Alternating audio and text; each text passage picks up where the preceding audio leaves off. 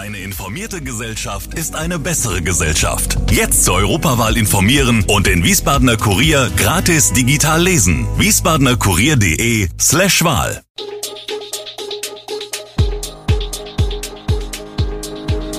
Gude, unser morgendliches News Update. Das Wichtigste aus Wiesbaden für Sie im Überblick. Guten Morgen aus Wiesbaden an diesem 2. Dezember. Wiesbaden ist aufs Bürgergeld vorbereitet, Bäcker Dries backt wieder und wegen Sprengungen, Banken prüfen Abbau von Geldautomaten. Das und mehr hören Sie heute im Podcast. Die Wiesbadener Sozialverwaltung wird das neue Bürgergeld pünktlich auszahlen können. Das machte Sozialdezernent Christoph Manjura, SPD, in der Sitzung des Sozialausschusses deutlich. Statt 449 Euro gibt es von Januar an 502 Euro für Menschen, die dann Anspruch auf Bürgergeld haben. Der Zeitplan für die Erhöhung der Regelsätze ist stramm, aber wir werden es schaffen, sagte Manjura im Ausschuss. In Wiesbaden gibt es 15.000 Bedarfsgemeinschaften, die das Bürgergeld bekommen werden. Viel mehr Sorgen als die Neuregelungen beim Bürgergeld bereitet der Verwaltung das Thema Wohngeld. Man rechne, so Manjura, mit einer Verdreifachung der Anträge. Schon jetzt beziehen in Wiesbaden etwa 2500 Haushalte Wohngeld. Bereits jetzt dauert es schon sechs Monate und länger vom Eingang eines Antrags bis zur Auszahlung des ersten Wohngelds. Das Wohngeld muss jährlich neu beantragt werden, auch wenn sich an der Situation der betroffenen Familie überhaupt nichts geändert hat. Wir sind wieder da, verkündet Inhaber Christian Liffers nach einer dreiwöchigen Zwangspause seines Clubs Obathaus 1520 in der Häfnergasse.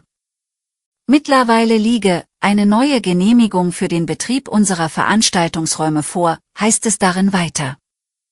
Schon am Freitag 2. Dezember wolle man gemeinsam mit den Gästen Wiedereröffnung feiern. Wie berichtet, war der Club nach einer Anwohnerklage gegen die Stadt per Eilverfügung geschlossen worden. Die Stadt Wiesbaden und der Betrieb kündigten daraufhin an, gemeinsam eine rechtmäßige und verträgliche Lösung für die vor Gericht angefochtene Baugenehmigung des Clubs finden zu wollen.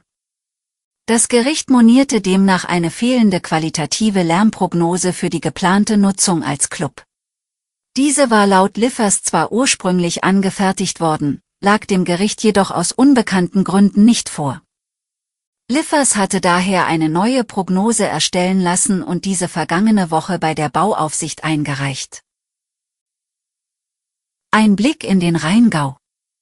Zwei Teigkneter und ein Teigteiler sind die einzige maschinelle Unterstützung, alles andere ist Handarbeit in der Produktionshalle von Becker Dries am Hauptsitz in der Fürstbischof Rudolf Straße. Vor zwei Wochen war hier noch alles voller Rauch, nachdem im Technikraum über der Backstube zwei Unterverteiler Feuer gefangen hatten. Jetzt stehen Stefan Dries, Chef in der Backstube, und seine Mitarbeiter zum ersten Mal wieder in der Produktionshalle, um die Rohlinge für vier verschiedene Brötchen herzustellen, die anschließend in Klimaräumen ruhen. Am heutigen Freitagmorgen verkauft die Großbäckerei zum ersten Mal wieder die eigenen Brötchen und Brote in den 25 Läden im Rheingau und in Wiesbaden. Wenn auch nur ein Teil des üblichen Sortiments. Mit zwölf Produkten, den wichtigsten Brötchen und Brotsorten sowie zwei süßen Stückchen, geht Stefan Dries an den Start. Das liegt daran, dass gegenwärtig nur ein Fünftel der Stromkapazität zur Verfügung steht, die die Großbäckerei für einen normalen Betrieb braucht, wie Dries erläutert.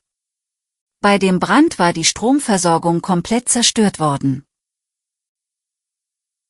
Statistisch gesehen wird in Deutschland jeden Tag ein Geldautomat gesprengt. Allein in Wiesbaden waren es von Mitte September bis Anfang November drei Stück. In Rheinland-Pfalz gingen in den vergangenen sieben Tagen fünf Geldautomaten in die Luft, davon zwei in der Nacht zum Donnerstag. Jetzt droht Kunden der Abbau von Geldautomaten in besonders gefährdeten Lagen. Besteht an Standorten im Fall einer Sprengung besonders hohes Gefährdungspotenzial für unbeteiligte Menschen, kann es notwendig sein, diesen Standort während der Nacht oder auch ganz zu schließen, teilt der Bundesverband deutscher Banken auf Anfrage mit. Vorsichtig formuliert es auch der Sparkassenverband. So könne die Prävention dazu führen, dass in Einzelfällen Standorte verlegt oder abgebaut werden müssten. Insbesondere Automaten, die an Wohngebäude angrenzen, werden dabei regelmäßig genauer betrachtet, heißt es weiter. Schon jetzt werden viele Selbstbedienungsräume von Banken und Sparkassen zwischen 23 und 6 Uhr geschlossen. Heißt, man kann nachts in den Filialen kein Geld mehr abheben. Zum Schluss ein Blick zum Fußball.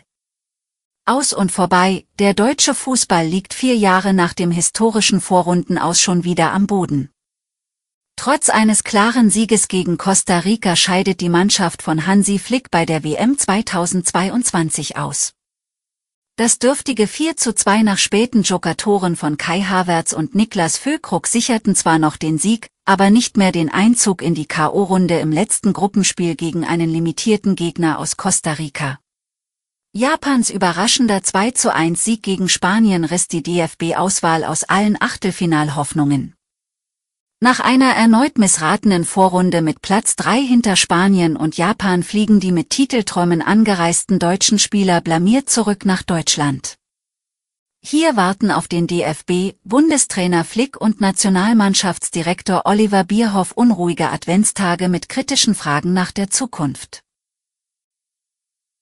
Alle Infos zu diesen Themen und noch viel mehr finden Sie stets aktuell auf wiesbadener-kurier.de. Gude Wiesbaden ist eine Produktion der VRM von Allgemeiner Zeitung, Wiesbadener Kurier, Echo Online und Mittelhessen.de. Redaktion und Produktion die NewsmanagerInnen der VRM. Ihr erreicht uns per Mail an audio.vrm.de.